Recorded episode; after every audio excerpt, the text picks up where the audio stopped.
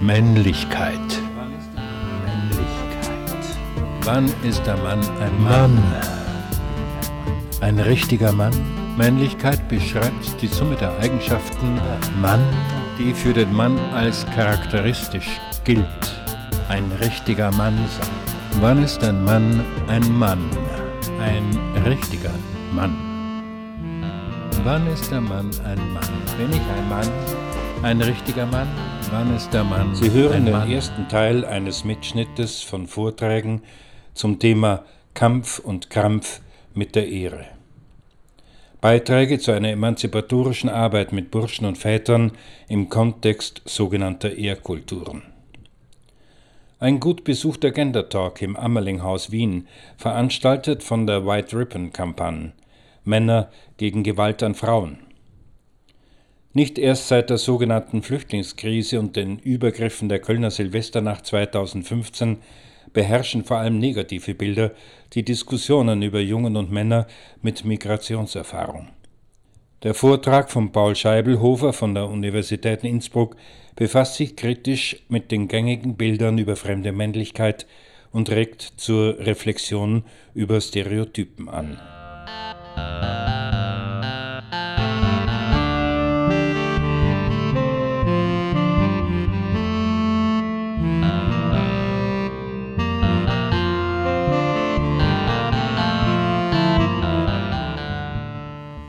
Für die Einladung bei diesem Extended Gender Talk.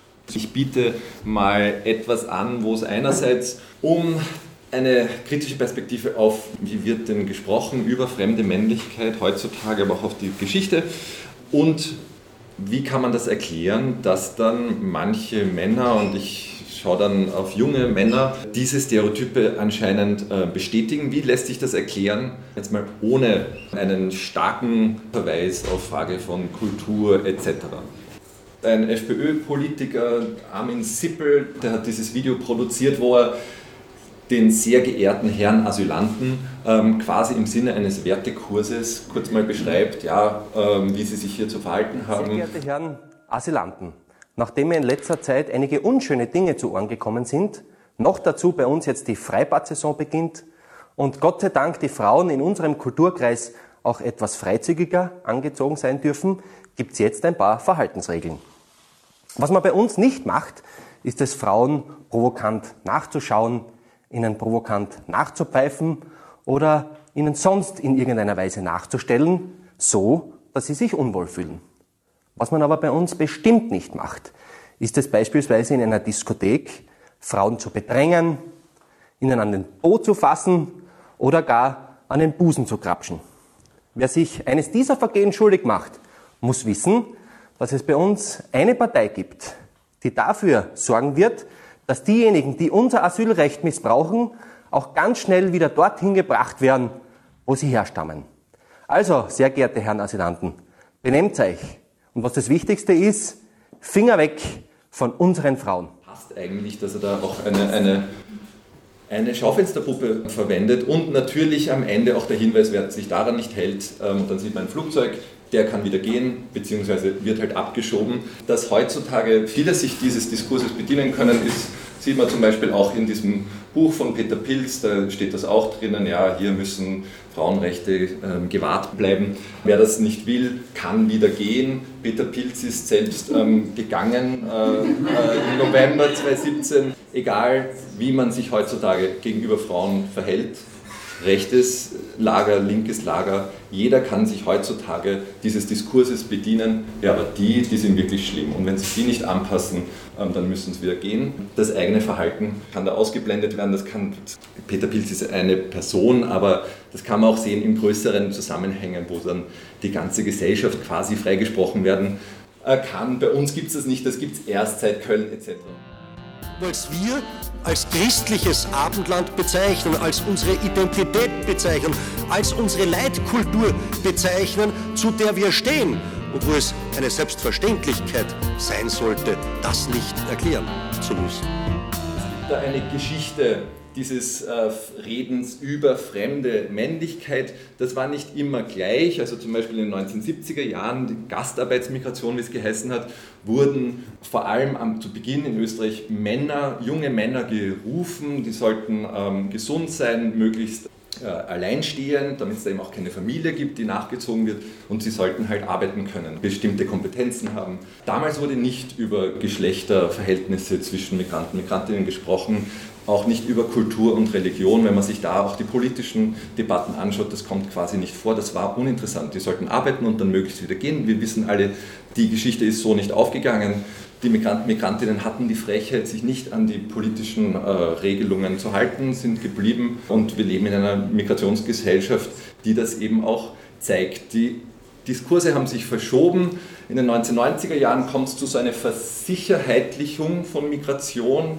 Ähm, das Thema Flucht wird da in Österreich zumindest erstmals zu einem großen äh, politisch äh, diskutierten Thema. Das ist die Zeit, wo auch ähm, der eiserne Vorhang ähm, fällt. Es gibt eine europaweite so eine Frage, naja, unsere Grenzen fallen mit Schengen, EU-Integration. Diese Frage, können wir unsere Grenzen eigentlich noch äh, sichern. Und wenn man sich das anschaut, ich würde sagen, gerade männliche Migranten wurden da zu einem Symbol, das verdeutlichen sollte, ähm, da verändert sich etwas, das ist gefährlich, dagegen müssen wir etwas unternehmen. Und damals waren es dann zum Beispiel die nigerianischen Drogendealer oder die Flüchtlinge aus Rumänien, wo wir unsere Töchter vor denen schützen müssen. Da gab es große Aufregung, wenn an irgendeinem Ort ein Flüchtlingsheim äh, errichtet werden sollte weil da doch diese Männer kommen aus dem Osten zum Beispiel.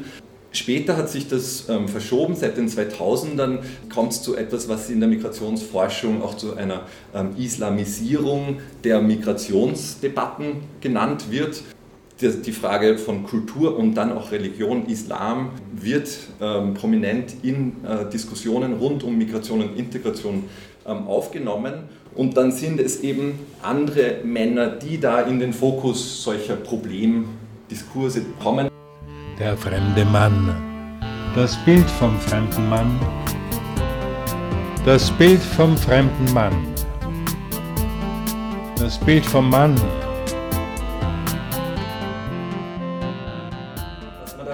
sieht, das ist jetzt nur ein ganz kurzer Aufriss, die Gruppen und die Themen verändern sich. Aber was gleich bleibt, ist dieses Grenzziehen entlang von Bildern und entlang des Redens über Männer. Wer sind wir, wer sind die anderen? Da ist diese Darstellung des fremden Mannes ein sehr produktiver Weg, um da ähm, Grenzen zu ziehen, um zu sagen, okay, so ist es okay, so ist es problematisch und vielleicht gerade im Reden über den anderen so ein Bild zu entwickeln, ja okay, wir sind quasi so wie es gehört, wir sind die Guten. Dann kam der Sommer der Migration 2015, nach dem Sommer relativ bald diese Schwenk hin zu Negativdarstellungen, weil es mussten dann ja auch neue restriktive Politiken irgendwie argumentiert werden. Ja, also mit einer reinen Refugees Welcome Perspektive kann man das nicht durchsetzen, aber indem man Flucht als Problem darstellt, konnte man dann eben auch die Schließung der Balkanroute etc. durchsetzen. Ähm, und da kam eigentlich Köln wie gerufen. Schon davor kam es zu einem Schwenk, äh, negativere Darstellungen ähm, haben sich gehäuft, aber dann mit dieser Silvesternacht ähm, hat sich, hat sich das wirklich auch durchsetzen können. So eine Perspektive, na, wer kommt denn da eigentlich? Sind, wollen wir die alle wirklich hier haben?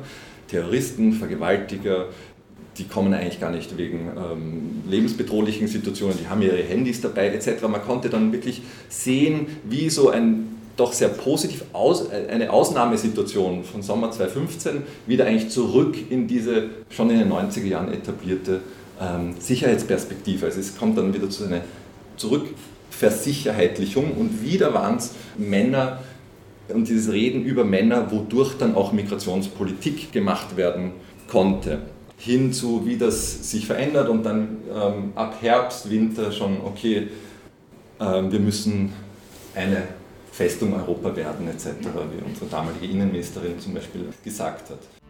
Wichtig ist es vor allem, dass wir aus Europa eine Festung bauen.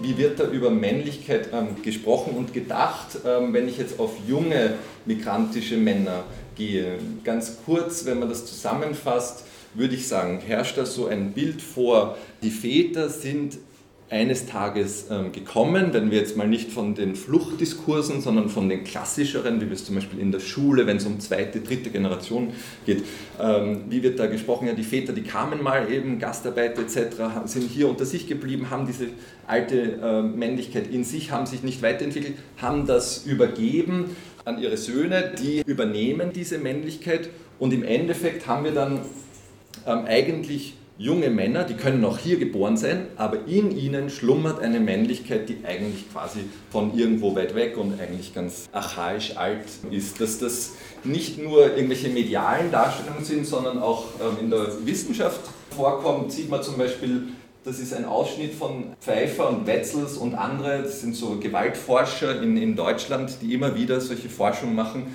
und sich fragen, warum bestimmte Bevölkerungsgruppen mehr Gewalt erleben und ausführen als andere. Und da zeigt sich immer wieder, dass junge Männer mit unterschiedlichen Migrationshintergründen mehr Gewalt erfahren und auch ausüben. Und sie haben da zum Beispiel dann als Erklärung für ihre statistischen Daten, haben sie sich dann in diesem Bericht 2010 ist es, das so erklärt, naja, die Väter, die haben eben eine Männlichkeit, wo sie um Bedrohungen für Eigentum und die Sicherheit der eigenen Sippe zu garantieren, die Väter, die in anatolischen Dörfern etc. gelebt haben, die hatten so eine Männlichkeit, wo man sich zusammengeschlossen hat und dann durch kampfstarkes Auftreten konnte man das verteidigen, haben sie sich bewaffnet, eine Kultur der Ehre hat dann Zusammenhalt ge gesichert. Diese Männlichkeit war vielleicht in einem archaischen ähm, Bergdorf der Väter noch funktional, aber in Deutschland heutzutage wird das zu einer dysfunktionalen Macho-Kultur. Also da kommt so, sieht man, wie auch die Wissenschaft diese Idee reproduziert. Wenn ich dann so einem Zwölfjährigen gegenüberstehe, der ist irgendwo in Wien-Meidling geboren, ähm, dass man auf einmal in diesem Jungen, wenn der irgendwie sagt, na, von einer Deutschlehrerin lasse ich mir nichts sagen, ist ja dann die Frage, wie interpretiere ich das? Und ein Interpretationsangebot ist, ja, da spricht eigentlich dein Großvater aus dir. Würde ich sagen, naja, eigentlich ist es eine Reaktion auf eine konkrete äh, Lebenserfahrung, die er hier macht. Und wenn wir das sehen als, naja, du hast da einfach eine archaische äh, Männlichkeit in dir, die spricht durch dich, ist das ein Weg, das zu interpretieren. Und ich werde den zweiten Teil meines äh, Inputs eben für so eine andere Perspektive nutzen. Ja, also wenn man nicht sagt, naja, aus dir spricht diese archaische, dort hat es noch funktioniert, äh, Männlichkeit, Gut, dazu ein paar Konzepte, die ich eigentlich immer anspreche, wenn ich über das Thema rede, weil ich finde, wie kann man denn da anders drüber nachdenken?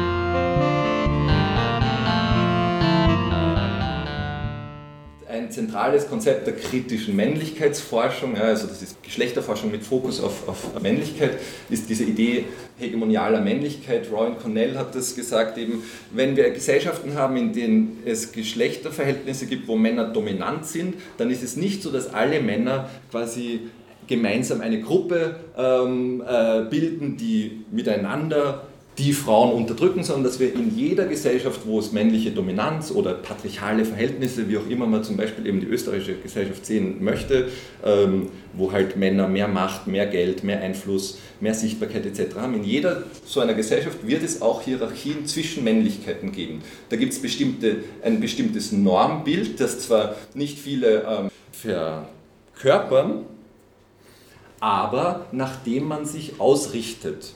Männer kennen dieses Bild. Selbst der junge Mann, der sagt, nein, ich gehe nicht zum Heer, sondern zum Zivildienst, 2017 auch nicht mehr so eine dramatische Diskussion. Selbst der, der sagt, ich bin nicht so, weiß, dass er damit sich positioniert. Der Mann, der zum Beispiel Kindergartenpädagoge wird, weiß, dadurch verliere ich etwas, was Cornell patriarchale Dividende äh, nennt. Ja, also man kann schon auch anders sein als dieses Ideal, aber ich werde dann nicht all das einkassieren können, was ich eigentlich als Mann bekomme. Ich kriege dann zum Beispiel nicht 20% mehr Gehalt als Frauen, weil das ist eigentlich derzeit das Versprechen. Wenn du ein Mann bist und ein männliches Leben führst, ja, du machst einfach einen Männerjob, ja, gibt es ja viele, dann wirst du mehr verdienen als Frauen. Du kannst natürlich auch einen feminisierten Job machen. Also man kann von dem Ideal schon abgrenzen und vielleicht ein schöneres Leben haben, aber man wird das zu spüren bekommen. Komplizenhafte Männer sind bei Cornell diejenigen, die quasi nicht da oben mitkämpfen, wo soll es weitergehen, ja, welche Art von Männlichkeit soll den Ton angeben, sondern es sind so die ganz normalen. Und dann gibt es eben auch jene, die in diesem System der Männlichkeiten abgewertet werden, die nicht, ähm, die keinen Zugang erhalten zu diesen patriarchale Dividende, zu diesem Machtversprechen, die es eigentlich gibt in solchen Gesellschaften mit männlicher Dominanz, dieses Machtversprechen an ähm, Männer.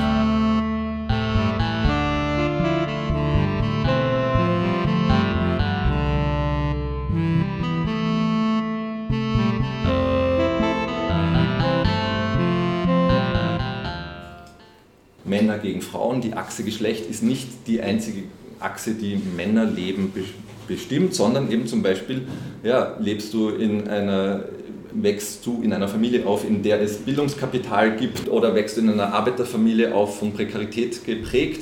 Das wird deine Lebenschancen ähm, verändern und auch Männlichkeit wird durch diese unterschiedlichen Hierarchien, die es in der Gesellschaft gibt, eben strukturiert. Klassenverhältnisse, Rassismuserfahrungen etc. Das macht etwas mit ihren Möglichkeiten, Männlichkeit zu leben. Diese Biografien sind strukturiert von unterschiedlichen Marginalisierungserfahrungen, oft so eine ganze Reihe, Reihung von, von Exklusionserfahrungen. Ähm, diese jungen Männer kennen auch die Bilder, die es über sie gibt. Also das, was sich da dargestellt hat, das ist nicht nur etwas, was in weißen äh, Kreisen zirkuliert, sondern wenn man im Jugendzentrum etc. redet mit jungen Männern, die wissen, wie, wie sie gesehen werden. Also zum Beispiel Spindler beschreibt dann diese, viele dieser Jungs haben sich in Gangs zusammengeschlossen. Die haben sich zusammengeschlossen, ähm, oft vor dem Hintergrund gemeinsam erlebter oder ähnlicher Diskriminierungserfahrungen, gar nicht so sehr, weil wir aus der gleichen ähm, Kultur etc. kommen, sondern eher ähnliche Diskriminierungserfahrungen und dann so eine Idee von, okay, wir ähm, organisieren uns jetzt, um dem etwas entgegenzusetzen.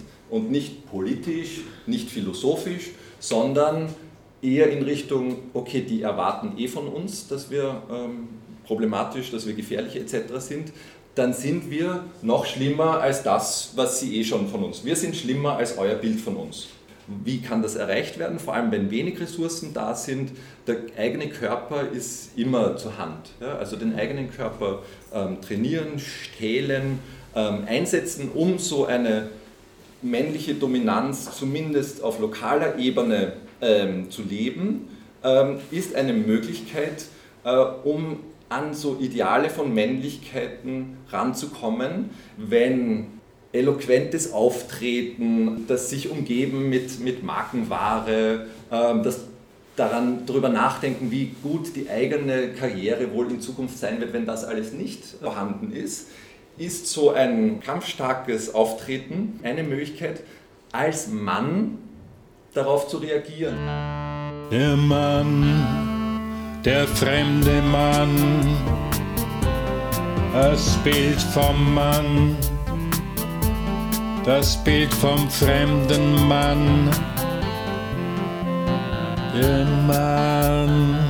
Andere Studien, zum Beispiel Weltkraft zur gesellschaftlichen Produktion von Verachtung, der sagt zum Beispiel, was er da sieht, ist so die Entwicklung eines, wie er es nennt, Boxer-Stils in diesen Problemhauptschulen im Problemviertel Cornell hat da dieses Konzept der Protestmännlichkeit oder Stube und Devus nennen dann ein Konzept feldspezifisch normative Männlichkeiten. Wir haben in vielen zum Beispiel Schulklassen, haben wir junge Männer, die schaffen es, normativ zu werden in zum Beispiel der Schulklasse oder der Schule.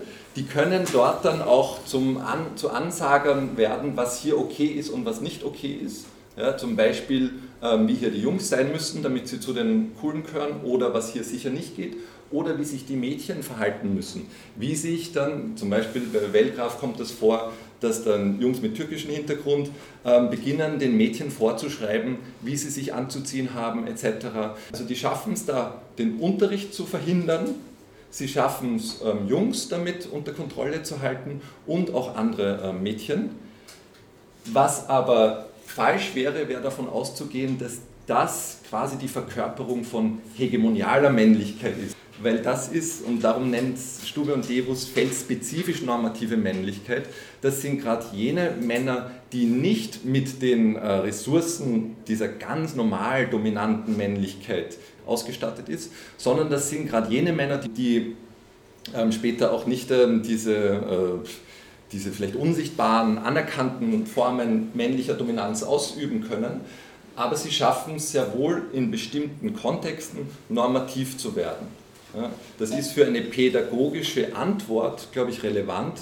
Da geht es dann nicht darum zu sagen, okay, du bist der Repräsentant des Patriarchats, wenn ich muss dich quasi im Sinne des Feminismus brechen, sondern das sind Männer, die selbst in diesem System von Männlichkeiten abgewertet werden, es dann aber schaffen, über so einen Zugang zu seiner dominanten äh, Männlichkeit zumindest lokal Macht und Kontrolle auszuüben, gerade vor dem Hintergrund des Wissens, ähm, außerhalb der Schule oder später ähm, wird es dann nicht weitergehen, wird es dann schwer, so eine Dominanz ähm, aufzu, aufzubauen.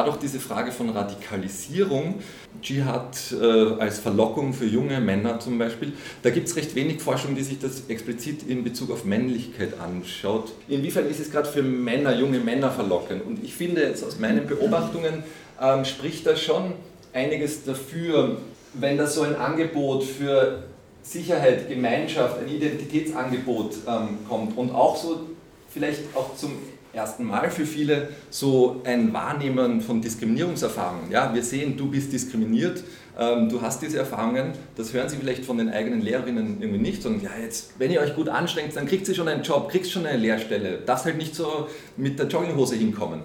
Nein, die, die kommen hin und sagen, ja, wir hören dich, du bist als Moslem hier ähm, diskriminiert. Vielleicht so ein, erstmal ein Wahrnehmen von diesen Verletzungserfahrungen, aber dann natürlich dann auf ein, mit der Idee des ähm, Einfangens für ganz problematische Konsequenzen.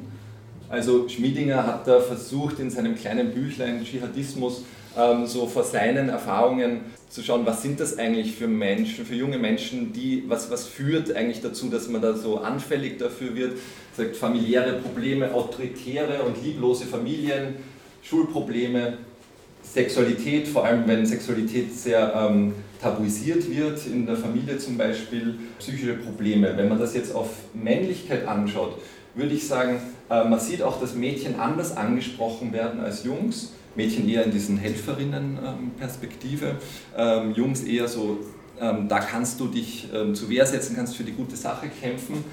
Ich würde sagen, man kann das auch als so ein Angebot der Remaskulinisierung sehen. Du kannst bei uns, wenn du da, äh, wir nehmen dich wahr in dieser Verletzung und wir geben dir das Angebot, so eine ähm, politisierte Idee von Islam etc. und dann auch das damit verbundene Ideen auch zum Beispiel von Ehre und die bewacht werden muss, ähm, würde ich als so ein Angebot einer wieder Männlichkeit sich aneignen können, ähm, wieder so eine wehrhafte Männlichkeit leben können, die auch etwas wert ist. Ich habe es dann mit Fragezeichen, ja, ist es dann vielleicht so eine dschihadistische Protestmännlichkeit? Wie gesagt, das ist eher, ähm, was ich beobachte.